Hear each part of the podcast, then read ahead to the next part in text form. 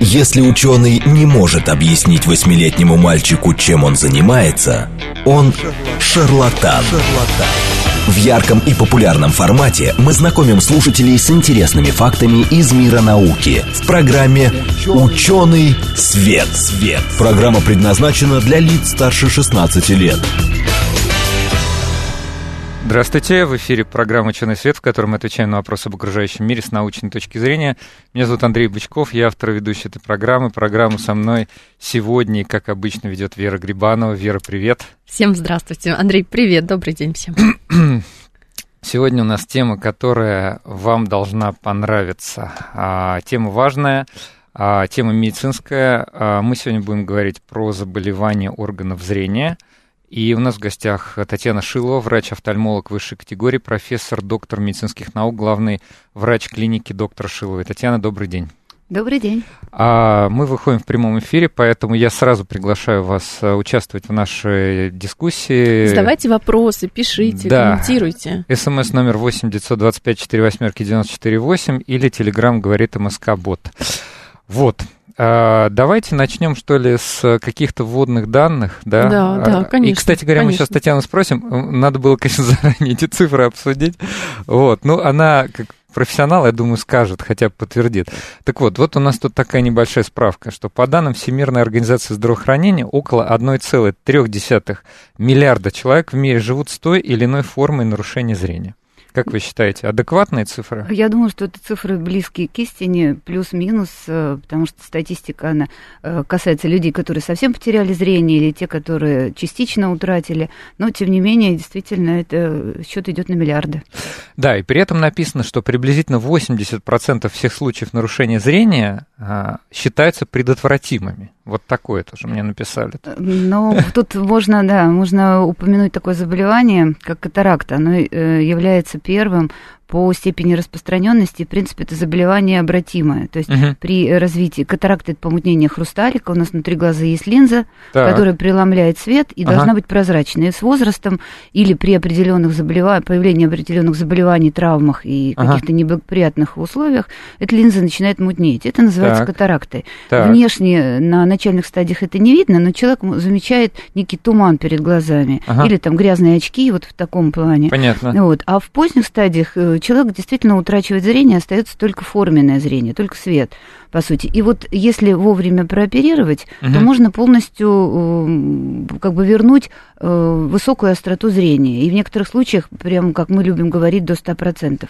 А это вот э, операция какая-то такая серьезная, или это, что называется, вот малоинвазивные вот эти современные техники, когда, ну, там, совсем чуть-чуть, я не знаю, лазером или каким-то, может быть, не знаю, каким, каким-то хай-течным устройством, а, значит, что-то делают, да, с этой линзой, с этим хрусталиком? Ну, на сегодняшний день мы вообще говорим, что э, хирургия катаракты в опытных руках э, и на современном оборудовании достигла того мастерства, когда мы, в общем-то, человеку даем возможность в амбулаторных условиях очень быстро, в течение там, пяти минут, полностью восстановить зрение. То есть, если, да, то есть на сегодняшний день катаракта не является грозным заболеванием, угу. и вот как раз обидно, что очень большой процент людей теряет зрение, потому что, ну, например, живут в том социуме, где нет доступа к современному современной медицине. Угу. И не только самой хирургической медицине, а и к диагностике. Но, кстати, э, Пользуясь случаем, я хочу сказать, что на сегодняшний день э, даже в России при высоком мы считаем развитие медицины в целом, угу. э, бытует такое мнение, что катаракта должна зреть. И вот э, это катаракта... Это неправильно. Да, это, конечно, зреть? это неправильно. Значит? Это значит, что вот когда катаракта надо начальная... Дождаться надо дождаться, пока человек совсем mm. не видит. Причем это мнение не только, э, ну, скажем так, интернет-сообщества или там вот бабушек, да, на, на лавочке, а поликлинические врачи именно это пропагандируют и заставляют человека долгое время ожидать. И вот поломать вот эту костную систему, угу. э, мышле, именно мышление мышления вот врача, особенно да. того, который учился там 20-30 лет назад, тогда, когда он или не знает, или боится современных технологий Угу. В общем-то, это наносит определенный, ну, скажем так, ущерб и в социальном плане в том числе. Поэтому, в общем-то, если вы услышали, что у вас катаракта, и вы э, как бы чувствуете некоторые, ну, некоторые симптомы ее, это туман ага. там и э, снижение зрения, приходите, да. не бойтесь, э, современные технологии позволяют восстановить не просто прозрачность зрения, угу. не просто восстановить зрение, а еще и починить некоторые проблемы, которые у человека существовали до того. Например, если человек был близоруким ага. или дальнозорким, или у него был астигматизм, то есть это дефекты оптики, ага. Э, приобретенные или врожденные, то за счет замены хрусталика мы можем такое дать зрение человеку, которого никогда у него не было. То есть угу. поставив специальные формы хрусталик, а на сегодняшний день эти хрусталики, они практически индивидуальные. То есть да. мы под каждого человека можем подобрать тот э, именно ему э, соответствующий его анатомии глаза, и человек видит без очков вдали вблизи. И, например, угу. бабушка после э, хирургии катаракты может видеть лучше, чем ее внуки. Я немножко прервусь по поводу катаракты, мы сразу забежали вперед. А, ну, слушай, по... а можно я по катаракте еще? А, не, нельзя. Смотрите, по поводу, э, ну, 1,3 миллиарда, да, ты сказал? Да, да, да. Ну, вот мне бы хотелось спросить, данные найти. На самом деле у нас получается 11 тысяч человек на 100 тысяч населения в, во всех регионах. Это те, кто сталкивается с какими-то патологиями или заболеваниями. Из них, а, надо сказать, что всего абсолютно слепых я не знаю, насколько это актуально, 2018 год стоит 103 тысячи. Да, и те, которые да. слабовидящие люди, это 200, еще 18 тысяч. Это вот вообще как, э, вы знаете, Ну, это коррелируется на самом деле, да, угу. со статистикой. Просто когда мы говорим угу. о понятии слепота, то есть есть обратимая слепота, и, и вот как раз в контексте э, катаракты это обратимая слепота. Это вот, видимо, 218 тысяч. Да, то есть угу. человек не видит, но если мы его прооперировали, он может полностью или практически полностью восстановить зрение. А есть э, случаи слепоты, когда заболевание достигло такого развития, или это такое заболевание, которое на сегодняшний день мы не можем излечить, можем только Это вот, видимо, 100 тысяч, которые... Э, да, это те, которые теряют зрение, но в этом случае мы тоже не говорим пессимистично, потому что появляются новые технологии, они позволяют нам э, стабилизировать это заболевание. Угу. И, скажем так, вот такое заболевание тоже э, очень распространенное, и о котором большинство слушателей наверняка знают. Это такое заболевание, как глаукома, это проблема с внутриглазным давлением. Угу. И вот это заболевание, оно довольно агрессивно и опасно. В отличие от катаракты, изменения, которые возникают при глаукоме, а это атрофия зрительного нерва, они необратимы. И вот люди, которые страдают таким заболеванием, или если есть семейный анамнез, то есть если у них в семье кто-то болел, кто да? да, или они слышали об этом, они, безусловно, должны приходить в специализированные клиники, не ограничиваться просто приемами поликлиническими, где там, ну, воздухом или там грузиком, просто получают какие-то конкретные цифры. На сегодняшний день технологии достигли такого мастерства, когда мы можем померить, ну, фактически там толщину сетчатки во всех ее отделах, измерить зрительный нерв, измерить всю его функцию вот каждого волокна этого зрительного нерва и э, обнаружить заболевание, вот глаукому, например, на самых ранних-ранних стадиях. И тогда угу, при правильном угу. современном лечении человек на долгие годы сохраняет высокую остроту зрения. Поэтому вот очень важна своевременная диагностика. Мы вообще сейчас в контексте нашего, как бы, ну, социальных проектов и нашего государства в том числе, угу. э, меняем вектор. То есть, если раньше мы занимались лечением, да, угу. и старались ну, как можно больше излечить, то сейчас у нас э, все направлено на профилактику, на здоровый образ жизни. Ну, так это же правильно. И, в общем-то, да, это, это очень на ценно. ранних стадиях, она, наверное, при любых заболеваниях актуальна. Ну, конечно, это лучше, чем потом лечить. Чем потом такие... лечить какими-то... Но просто да, если ну... кариес можно, как бы, лечить, если вы его не лечите и потом меняете зубы на искусственный, угу. да, угу. материал, то, глаз, то глаз наверное, поменять, к сожалению, не получается, не получится. Поэтому мы всегда говорим, что глаз – это часть мозга, это то, что нам, э, то, что мы должны беречь, то, что нам дано, вот, э, как говорится, Богом природы, с рождения, до. да, и надо относиться к нему бережно, и профилактические осмотры, даже если вас ничего не волнует абсолютно, они должны происходить раз в год, даже у здоровых людей. То есть даже если у меня условно нет жалоб, и уж да. тем более я не говорю про катаракту или глаукому, да. Да, про которую мы сейчас говорим. Потому что, что есть еще такая часть заболеваний, которые вы не можете диагностировать самостоятельно. Вы можете ни на вот что не жаловаться, и у вас может совершенно быть отличное зрение, э, опять же, вот, ну, великолепно, стопроцентное или более того, но при этом при осмотре врач может найти некоторые изменения на сетчатке, скажем так. Угу. Это те зоны, которые вы эм, сами не замечаете, изменения в этих зонах, и поэтому если врач врач что-то находит, а это может, могут быть разрывы, дистрофические изменения, тогда нам приходится заниматься лечением даже тогда, когда, казалось бы, зрение не ухудшено. Поэтому Но зачем мы нужно... занимаемся таким лечением? Чтобы оно потом вдруг резко вот не стало развиваться, и мы не получили большие проблемы какие-то? Да, все верно. У нас же сетчатка – это очень тонкая нервная ткань, нервная оболочка, и на ней могут появляться разрывы. Угу. Разрывы э, связаны и с травмами глаза, которые мы в течение жизни приобретаем, и некоторые анатомические особенности просто врожденного характера. Угу. Вот, и на сетчатке могут появляться вот эти разрывы в таких зонах, которыми мы не видим. И вы, соответственно, не жалуетесь ни на какую проблему. И вот как раз такие разрывы являются причиной еще одного очень тяжелого заболевания – отслойки сетчатки. Вот мы тоже слышим, и, в общем-то, это одно из самых грозных да, заболеваний. Да, да. И в отличие там, от катаракты и глаукомы, которые мы упомянули, вот отслойка сетчатки протекает стремительно. То есть мы говорим, что это такое заболевание, при котором человек может потерять зрение фактически за сутки там. То есть и вот по стандарту лечение должно происходить в течение 24 часов. А это обратимая диагноза. история или тоже необратимая? Опять же, все зависит от срока. Вот угу. если мы говорим об отслойке, это тяжелая, серьезная проблема. И ей подвержены и дети, и молодые люди с хорошим зрением. То есть э, тогда э, очень важно э, тот, не только тот день, когда вы обратились, скажем так, если вы видите, что у вас что-то а, перед глазом появилось, а начальная отслойка проявляется вот а, какими-то маленькими мушками перед глазами, mm-hmm. маленькой вот какими-то искрами, mm-hmm. или вот тем, что вы можете даже не заподозрить. Ну, вам кажется, что это просто вы не устали. Сейчас наши слушатели напугаются. Это все верно, обязательно. Вот если вы видите какие-то плавающие, лучше. маленькие угу. помутнения перед глазом,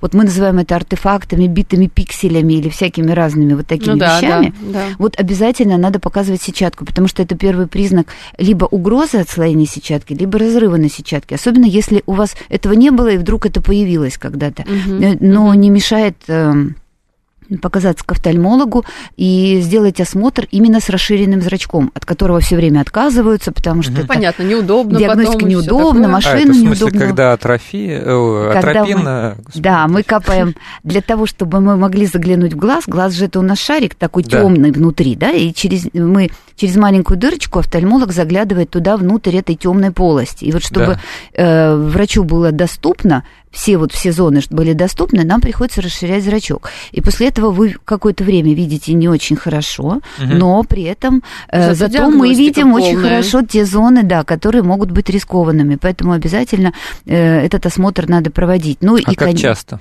Как часто? Ну, раз в год. Вот эти раз То в год. Вы считаете, что. Ну, раз... если раз в, э, раз в год или ага. при появлении симптомов. Безусловно, если у вас все было хорошо, но вдруг э, вчера что-то стало мешать вам, вы увидели какой-то пятнышко, плавающее помутнение или заметили затуманивание, вы обязательно должны прийти к офтальмологу. Ну и еще есть группа риска, безусловно, по вот этим отслойкам сетчатки, заболеваниям сетчатки. Это, это, это, кто? это близорукие люди. Ага. Люди с близорукостью, даже низких степеней.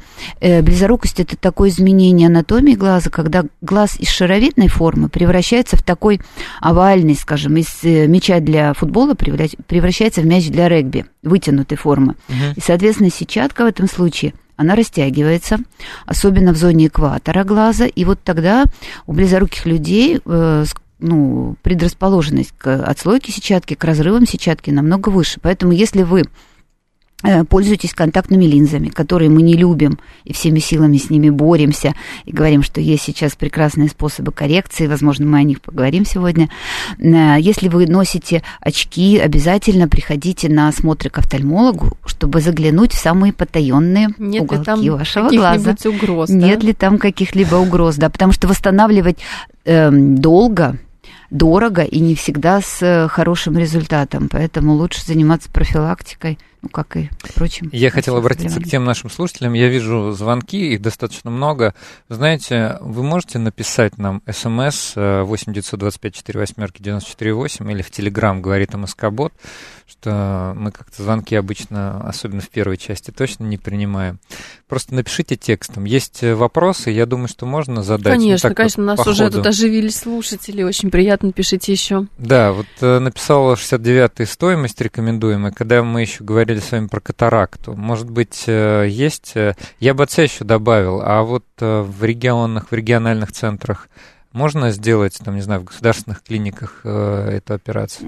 Э, да, давайте я отвечу на этот вопрос, он очень актуален. Но на самом деле у нас э, операция по удалению катаракты, по замене на искусственный хрусталик, она входит в систему ОМС. То есть, uh-huh. в общем-то, вы можете это сделать в бюджетных клиниках, которые работают по системе ОМС. Uh-huh. А на сегодняшний день их довольно много.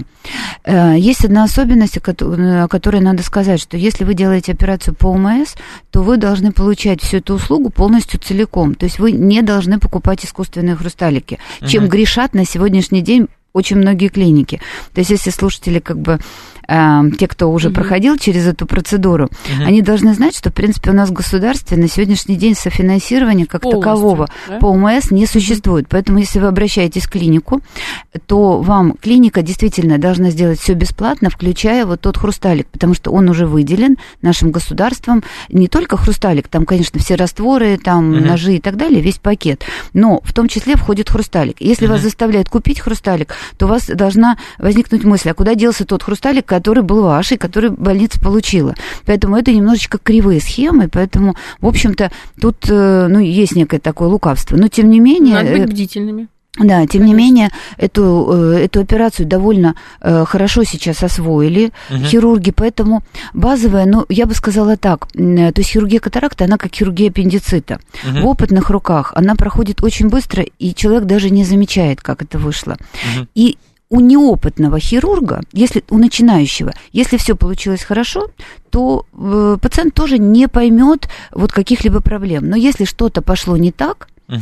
А э, хирургия это все-таки всегда потенциально, ну, некий нестандарт. Каждый человек индивидуален, и поэтому, в общем-то, мы, ну, нет такого единообразия. Все равно угу. что-то может происходить, неудобный глаз, как-то не, не, там, плохо расширенный зрачок и так далее. То есть все равно нюансы есть.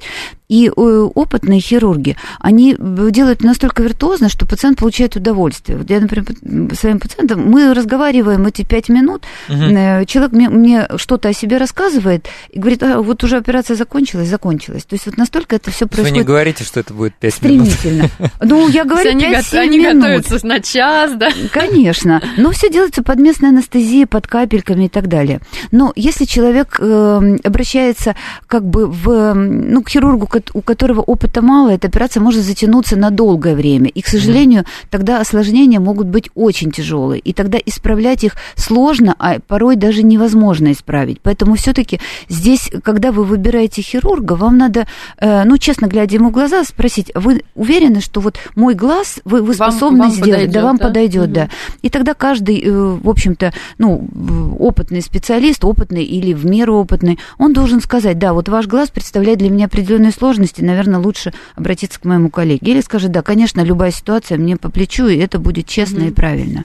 Понятно, вот в продолжении да, Евгений да, пишет, у меня да. маме делали, сказали бесплатно, и будет не очень хрусталик, а есть венгерский за 30 тысяч и швейцарский за 50, решайте сами. А, ну, а, вот и ответ. Да, вы хм. понимаете, но это вот как раз и есть та, та часть, ну, я бы сказала, такой не знаю, не коррупционной красиво. составляющей, да. но, к сожалению, она вот существует не только в офтальмологии, но еще и в травматологии у нас, угу. вот в медицине, а, когда, когда суставы, предлагают вот, купить суставы. Но по закону это называется софинансирование, то есть оно не предполагается. Государство у нас не бедное, оно выделяет в этом пакете. Кстати, в некоторых регионах довольно хорошие хрусталики. И на самом деле эти э, хрусталики хорошие, базовые. Это российских вы имеете в виду, российского э, Нет, у нас российских практически нет. Российские хрусталики мы можем использовать, и они не самые плохие. Просто в некоторых случаях только они действительно нужны, это определенные осложненные угу. случаи, угу. а в базовый пакет это всегда входит импортный хрусталик. Так как же они тогда еще, ну, действительно Ну, это элемент маркетинга такого... За, за то, что он иностранный, да? Такого кривого маркетинга, Понятно. да, это неправильно. а вот тоже, вот если говорить э, отечественный, импортный, плохой, хороший, то есть они бывают действительно хорошие и плохие? Вы знаете, я когда разговариваю с пациентами, я всегда говорю, что для вас э, вот этот хороший хрусталик, он индивидуален именно для вас. Угу. Для того, чтобы подобрать правильный, вот кон- под конкретного человека, надо учитывать очень много факторов. И тот э, хрусталик, который, ну, например, подошел соседу, и с которым сосед отлично видит, может не подойти вам, потому угу. что э, глаз это у нас оптическая система, в ней очень много всяких нюансов.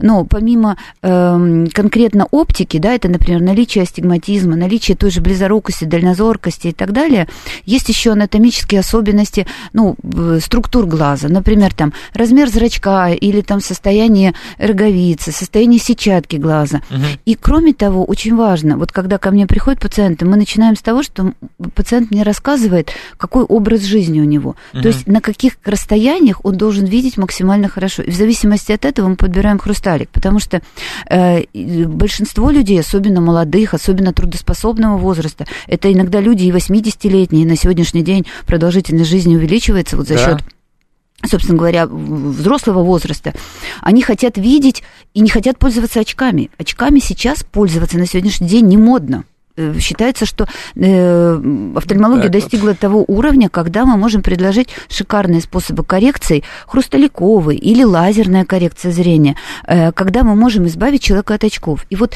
тогда мы выбираем индивидуальный хрусталик. И вот тогда нам люди рассказывают, а на каком расстоянии он преимущественно работает. Ему нужен ближний фокус, если он там, например, сидит за компьютером как большую часть времени, да, или читает, или вышивает, или среднее расстояние, это музыкант, там, пюпитер или архитектор, uh-huh. либо даль, он водитель, uh-huh. и, и, в общем-то, он вообще не читает. Может или быть, последнее время. не знаю, да, то есть вот для каждого человека вот этот лучший хрусталик, он индивидуален. И вот эта индивидуализация, наверное, все-таки возможно тогда, когда вы встречаетесь непосредственно с хирургом. Угу. Не тогда, когда в потоке, когда мы говорим об э, пациентах, которые идут по страховой медицине, угу. не всегда там есть возможность, ну, вот так индивидуализировать, потому что по страховой э, системе, да, по УМС, вот этих индивидуальных хрусталиков, там, корректирующих астигматизм, дающих зрение на разные угу. расстояния, они не выделяются. И угу. это не только в России, это во всех странах такие премиальные типы хрусталиков, они э, доплачиваются, пациент их оплачивает.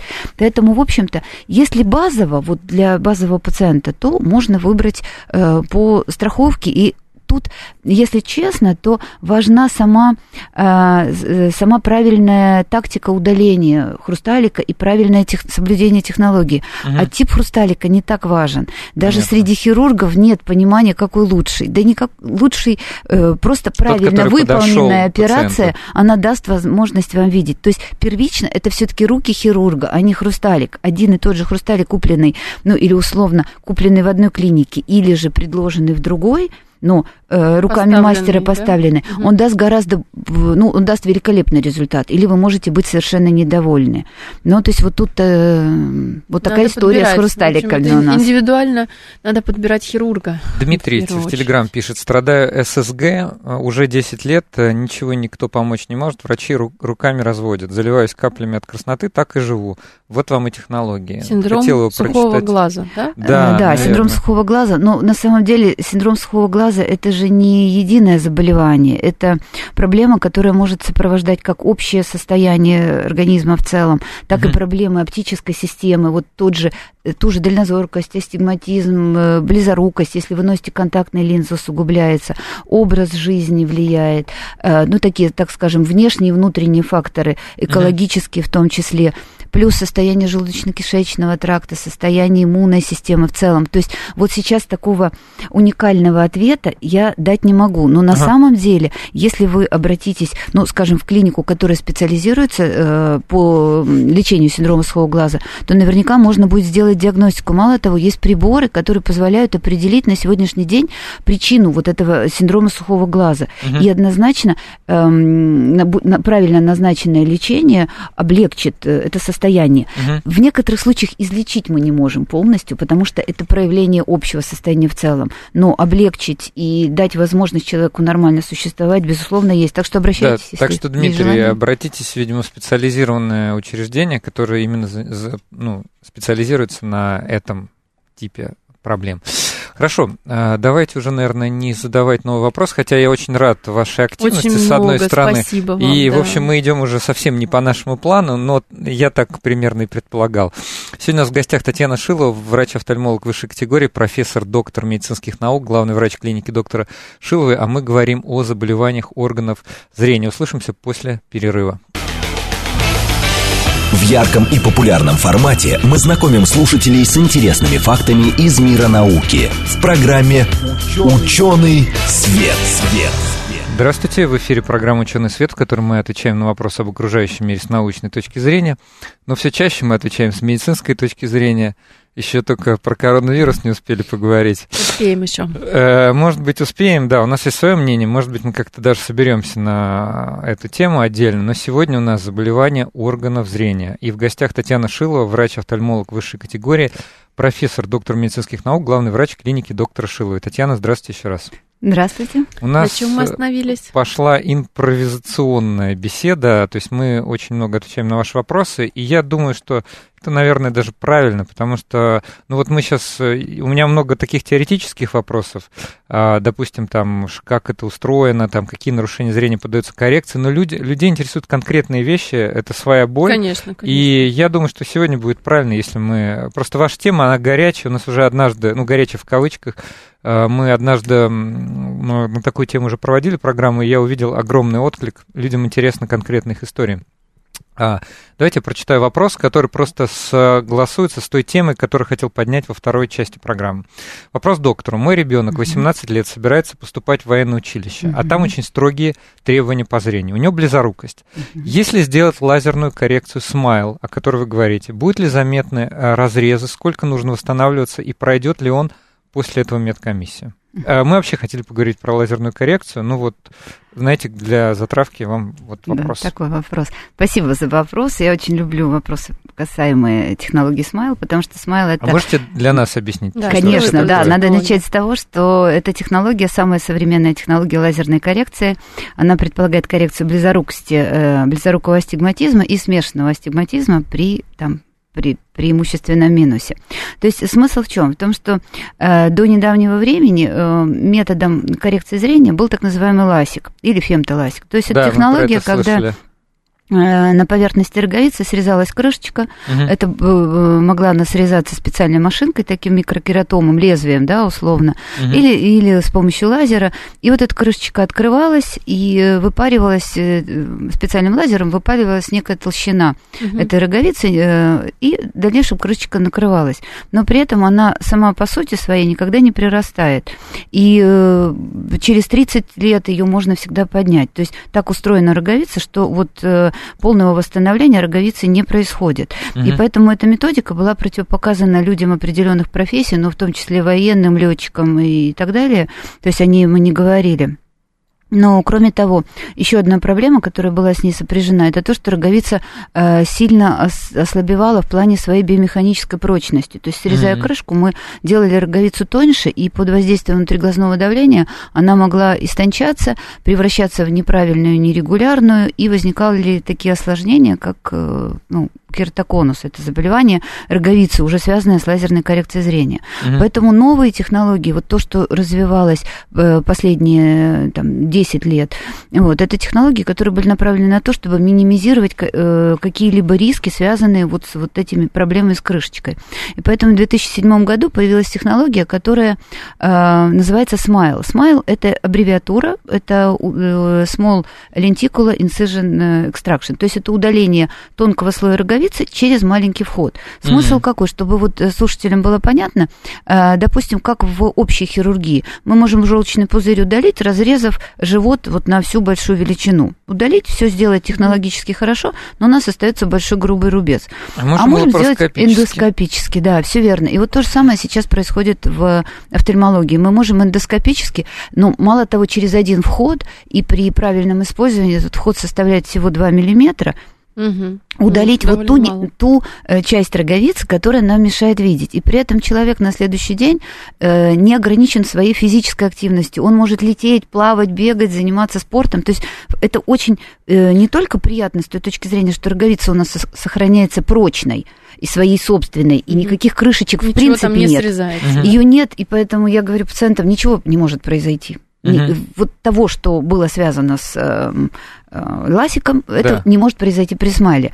Но мало того, мы, э, есть ряд категорий пациентов, которым отказывали в э, операции, потому что роговица была тонкая, потому что не хватало толщины под вот эту крышечку. Угу. А смайл позволяет, сохранив верхнюю вот эту верхнюю часть, шапку так называемую, потому что она прочность угу. сохраняется, угу. э, оперировать э, тех пациентов, которым раньше отказано было в этой технологии. То есть сама суть, что это методика без крышки.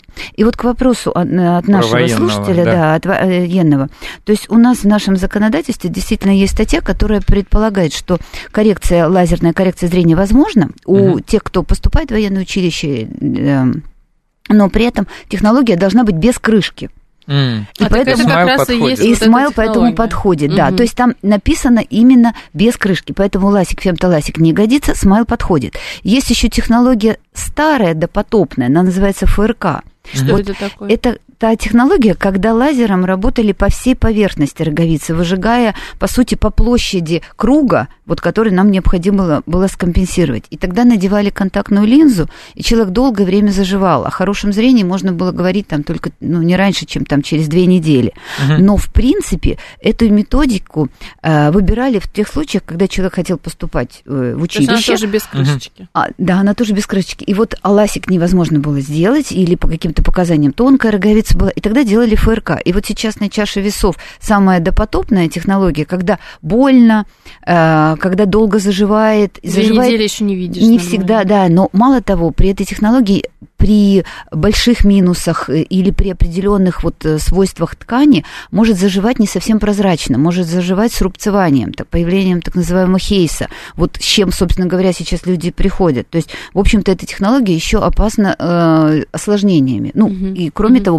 большое раневое поле. Поэтому ФРК на сегодняшний день крайне редко делают. Иногда его тоже могут продавать там под современным соусом, однако эта технология старая, первичная, ей 30 лет от роду. Угу. А смайл это то, что появилось у нас с 2007 года. То есть достаточно большой опыт, и надо сказать, что технология так называемая э, Smile by Size. То есть есть только одна компания, которая э, производит, э, да, Zeiss Zeiss, это компания не, немецкая, которая угу. производит оборудование для выполнения этой, э, этой операции. То есть если у клиники нет этого оборудования, угу. то сделать э, эту операцию не невозможно. Но кроме того, даже если есть оборудование, но нет доктора, который умеет делать операцию по тоже этой технологии, нельзя. то вам тоже могут сказать, да, прибор есть, но вот смайл, давайте мы вам что-нибудь попроще предложим. Поэтому, угу. в общем-то, э, надо знать, что на сегодняшний день появилась, ну, супер замечательная технология для коррекции зрения. Она подходит э, лицам после 18 лет, ну, это базовый, базовый возраст для любой лазерной коррекции, и возрастных ограничений нет совсем. Угу. Для лазерной коррекции Smile вот э, у меня э, было выполнено э, по этой методике коррекция пациенту в 93 года. Так а. что, в общем-то, возрастных ограничений нет. Если есть показания для того, чтобы исправить оптику глаза, можно обращаться. Александр очень классный вопрос задает про профилактику. Если много проводишь э, за компьютером и за рулем, да. мы, может, это да. оставим на конец, как советы. А наконец мы еще хотели кое-чего поговорить. Ну хорошо, ладно. Помнишь? Тогда вот вопрос от Александра. Нужна ли какая-то профилактика, если много времени проводишь за компьютером и за рулем? Да, ну, конечно, она нужна, но прежде всего, вот мы говорили, это профилактический осмотр, чтобы выявить вот самые небольшие нарушения. Да, кроме того, даже если у вас совершенно замечательная острота зрения, то все равно находясь за компьютером, вы моргаете реже, у вас возникает угу. вторичный синдром сухого глаза, так называемый компьютерный синдром. Кроме того, у вас э, может утомляться э, мышца, которая отвечает у нас за зрение вдаль вблизи, так называемая целлярная мышца, аккомодационная мышца. Аккомодация угу. это изменение это фокуса изменение, да. на разные расстояния. И если вы длительно смотрите на одном и том же расстоянии, любой гаджет, включая вот компьютер, конечно, у вас возникает зрительное утомление что может снижать остроту зрения. И иногда угу. человеку кажется, что, ну, как говорят, зрение село, но на самом деле это, в общем-то, не анатомически. Да, это, это А как зрительное и утомление. тренировать мышцы? То есть вот Ну эту вот- аккомодацию, точку на стекле и, значит... Да, поэтому каждый час, в принципе, если вы работаете, а если вы чувствуете утомление, то и чаще вы должны менять фокусное расстояние, хорошо бы подняться, посмотреть действительно вдаль. Но у вас замечательная даль, вот просто я Жаль, любуюсь. слушатели да. не видят. Мы да, не можем показать слушателям. Москва-Сити видно. Да, просто шикарная, э, шикарный пейзаж. Вот, и, и поэтому вот эти паузы обязательно делать. Кроме того, настройки экрана у нас на сегодняшний день гаджет можно подстроить таким образом, чтобы не было чрезмерной нагрузки Вот, в плане кстати, фильтра. вчера или позавчера, только простите, что перебил, но, знаете, личные вопросы пошли уже какие-то. А, Есть э, так называемый режим теплый, значит, теплый свет у экрана, да, счита- вот э, что считают офтальмологи по поводу синего, вот этого синего цвета подсветки мониторов и экранов Да, мы телефонов? считаем, что синий, э, синяя часть спектра, она вредна. В определенном смысле как бы полностью ликвидировать этот синий спектр нежелательно, потому что нарушается циркадный ритм, считается, то есть вот у вас может быть появляться бессонница и так далее. То есть полностью синий цвет, он, в общем-то, стимулирующий, да, он должен в определенном Ага. количестве быть. Нет, ну, Вот, но- ночью включать вот этот Тем вот не менее, обязательно надо, и мы считаем, что это полезно. Вот в, в таких желтых, да, приглушенных тонах Мгм. это более, более полезные э, ну, вид использования э, собственного органа зрения. То есть, Как да, это интересно. нужно. Я вот этого не знала, а у- меня И желтый. Да, есть даже очки, которые, в общем-то, для работы за компьютером, они, конечно, не улучшают зрение в чистом виде, но они Мгм. снижают нагрузку, то есть они меняют немножечко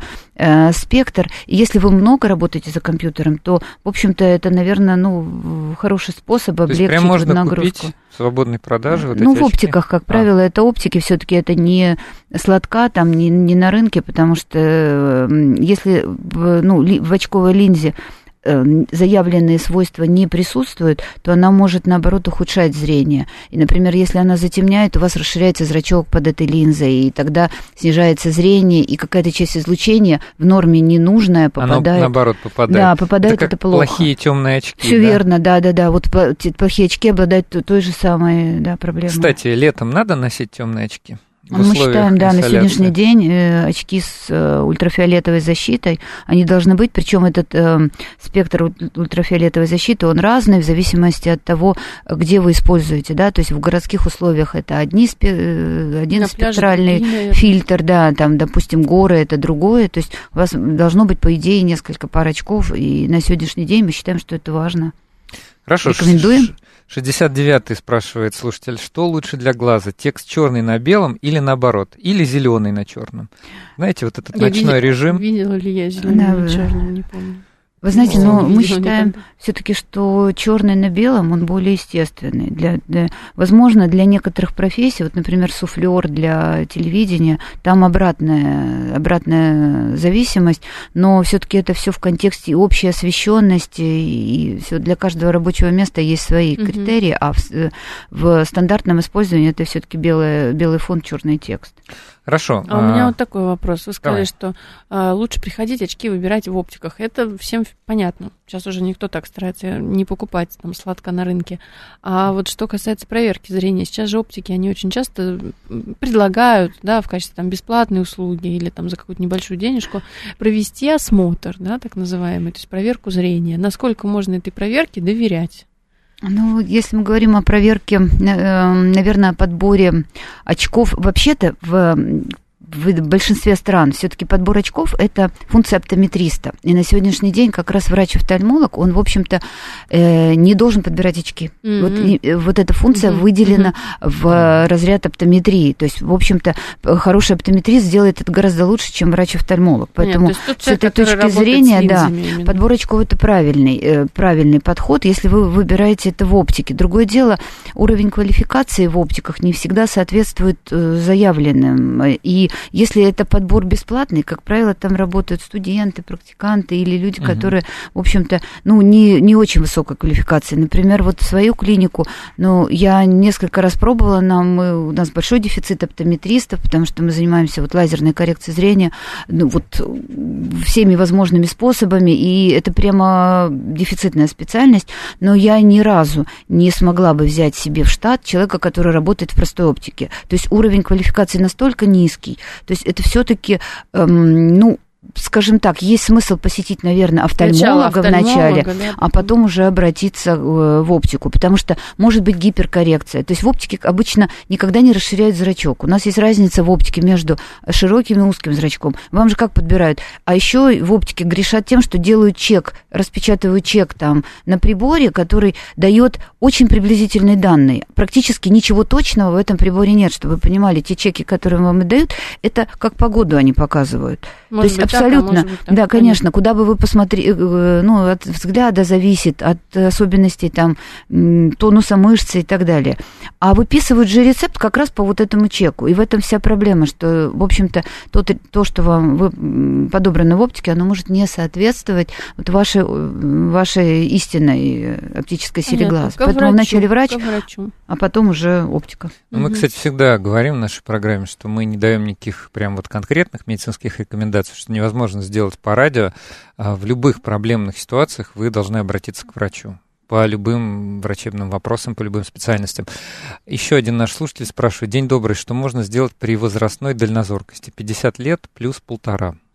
Вот замечательный тоже вопрос, потому что э, дальнозоркость это то состояние, которое связано с изменениями в хрусталике. И, в общем-то, ей подвержены все 100% людей, достигших определенного возраста. Мы говорим, ну, условно, к 50 годам каждый из нас, независимо от того, видит он вдаль хорошо или он носит очки плюсовые, минусовые, все равно появляются проблемы с э, аккомодацией. То есть Мгм. хрусталик становится менее эластичным, он становится эм, жест, жестче, и поэтому человек, например, который носит очки вдаль э, минусовые, он, у него появляется вторая пара очков, плюсовые тоже вторая пара очков и так далее. И даже тот пациент, который вот сейчас нам задал вопрос, судя по всему, он вдаль видит очень хорошо, но вблизи пользуется очками.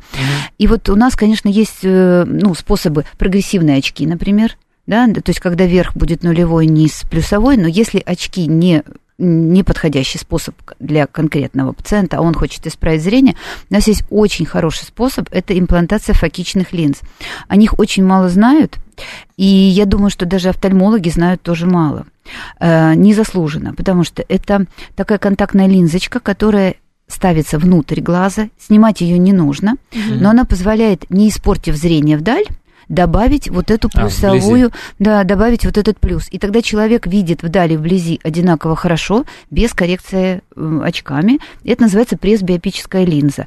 Она не мешает э, в дальнейшем, например, коррекции э, зрения или там хирургии катаракты, если ну, такая необходимость возникнет в более старшем возрасте, например, в возрасте там, к 70, ближе к 70 годам. Но кроме того, вот эти пресбиопические линзы мы можем использовать и для близоруких, у которых вот две пары очков, и для дальнозорких, у которых две пары очков. Мгм. Поэтому, в общем-то, этот способ э, активно предлагаем. Так что, если есть желание, обращайтесь или, э, ну, читайте, находите какие-нибудь медицинские центры поблизости, которые занимаются вот такой фокичной коррекцией. Называется фокичная пресбиопическая линза. На сегодняшний день это очень хороший способ. Да, мы, мы о таком не Спасибо. слышали. Спасибо, да. А вот тут еще Андрей продолжает тему про черный экран, С белый экран. Да, пишут, но программисты пишут разноцветным текстом на черном фоне. Типа белый экран дает больше излучений. Так у нас научная Я программа. что-то не очень поняла, про какое он сейчас излучение. Нет, ну смотри, допустим, если у тебя лампа подсветки, О, мне тут показали сразу. Спасибо. вот, спасибо. вот, наш коллега показывает, что он... Показывает. А, а ты код пишешь, да? А, ну вот сразу понятно. Вот, Всё, пожалуйста. всё, мы поняли, вот, о чем речь. может, На это- чёрном может, экране- это твой был вопрос? Да, на черном Так экране вот. разным цветом. Да, смотри, у тебя Да. сзади лампа подсветки. Да, ну, да. или светодиоды. Да. Соответственно, если у тебя экран в основном черный, то он в основном загораживает это, это излучение. Ну, излучение в значении, что просто это свет, который Свет, я поняла. идет. Фотоны Который может летят быть в твою еще вот сетчатку. с этим, с голубым, да? э, Если у тебя экран в основном белый, то это в основном проникает. Но для того, чтобы понять, вредно это или полезно, надо найти какие-то научные данные на эту тему. А, Вы знаете, вот ну, да, в, в офтальмологии таких э, исследований не проводилось. Я думаю, что и то, и другое, оно безопасно. Просто тогда человек выбирает то комфортное, э, с которым ему э, конкретно работать удобнее, потому что все еще в контексте собственной оптики. Но вот эм, я не встречала в литературе вот таких исследований, и, Мгм. в общем-то, я думаю, что и, и то, и другое. Я вот даже возможно. залезу ради интереса на PubMed, попробую посмотреть на эту тему, может быть, кто-то это исследовал. Ну, я активно э, как бы изучаю вот вопрос э, зрения у айтишников, Ага, потому да, что понятно. у меня есть такой э, порт- э, собственный портал на интеллектуальном портале Хабр. В общем-то, есть блог. А, то есть у вас да, даже и есть блог, и я, в общем, ну, еще и блогер, помимо того, что Ничего там телеведущая, да, на двух медицинских каналах, на Слушайте. телеканале «Доктор» и на телеканале «Здоровое ТВ». Я вот лицо телеканала. Но Здорово. я еще и блогер. И блогер такой, медицинский блогер. На самом деле у меня статьи научно-популярные, и То есть большинство... вы, скорее всего, тогда всю уже изучили и все равно говорите, что ничего... Да, ничего. и мы изучили, и вот как раз с теми пациентами, которые ко мне приходят, а их тысячи прямо, это даже не, не Ну, единичные и, люди. разумеется, там хватает айтишников. Да, все читают, приходят и говорят, что Да. очень хорошо написано, и как раз и о лазерной коррекции смайл, и о глаукоме, о катаракте, и об отслойке, поэтому очень довольно популярно написано. Хорошо. Вот. И эм, вот эту тему мы изучали и не нашли никакой корреляции. Тогда это Андрей, особенно да. интересно. Это можно еще поднять. А я думаю, у нас так задача. времени мало осталось. Может быть, мы буквально минутку хотя бы Ну, про давай. симптомы. Э, Татьяна, ну вот у нас сейчас, значит, коронавирус. Из каждого, как говорится, утюга. Все про это говорят. А, Но мы же знаем, что, ну, уже сейчас понятно, как он передается примерно.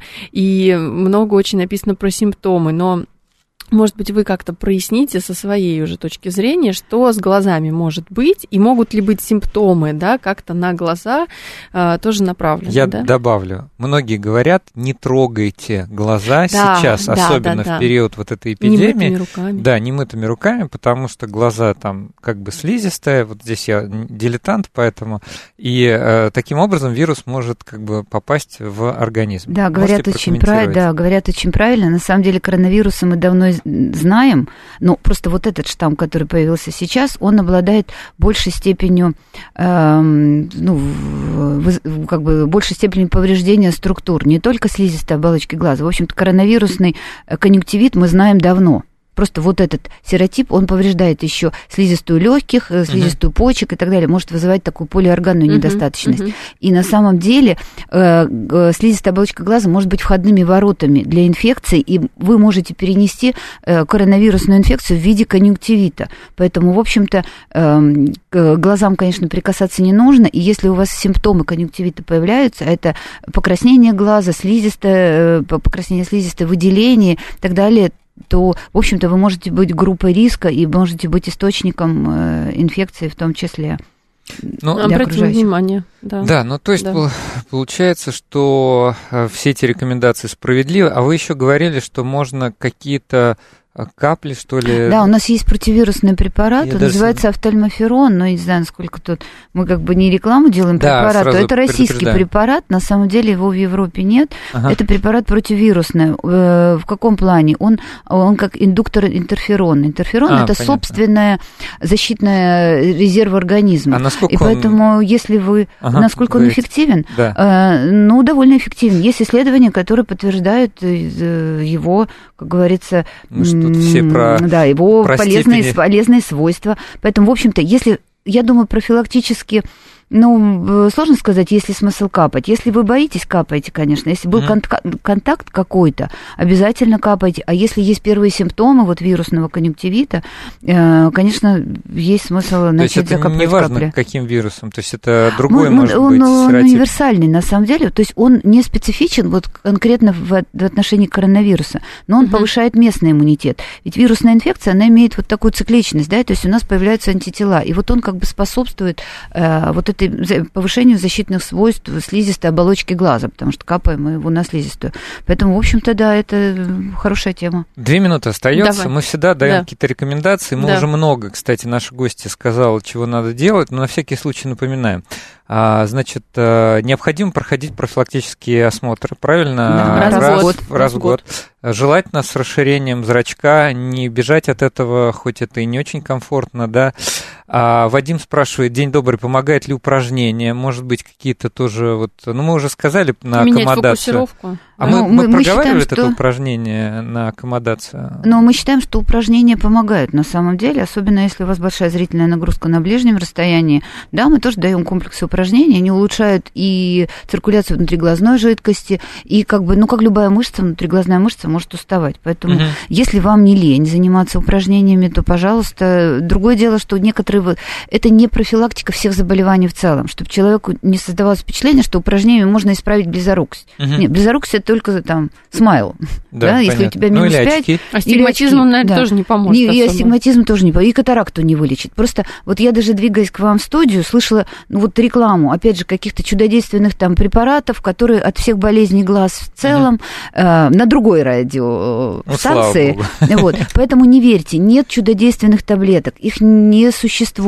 Не, э, те все биологически активные добавки, они в лучшем случае не вредят. Каждое заболевание или каждое состояние требует своего индивидуального подхода, и даже внутри одного заболевания разные люди будут требовать разного разного, разного техники. Ну и как всегда, лечения. если сомневаетесь, либо будьте ответственным пациентом, читайте сами PubMed и, так, и так далее, NHS, Medline Plus и так далее, или найдите хорошего врача или второе мнение. Спасибо большое, Татьяна, услышимся в следующую субботу.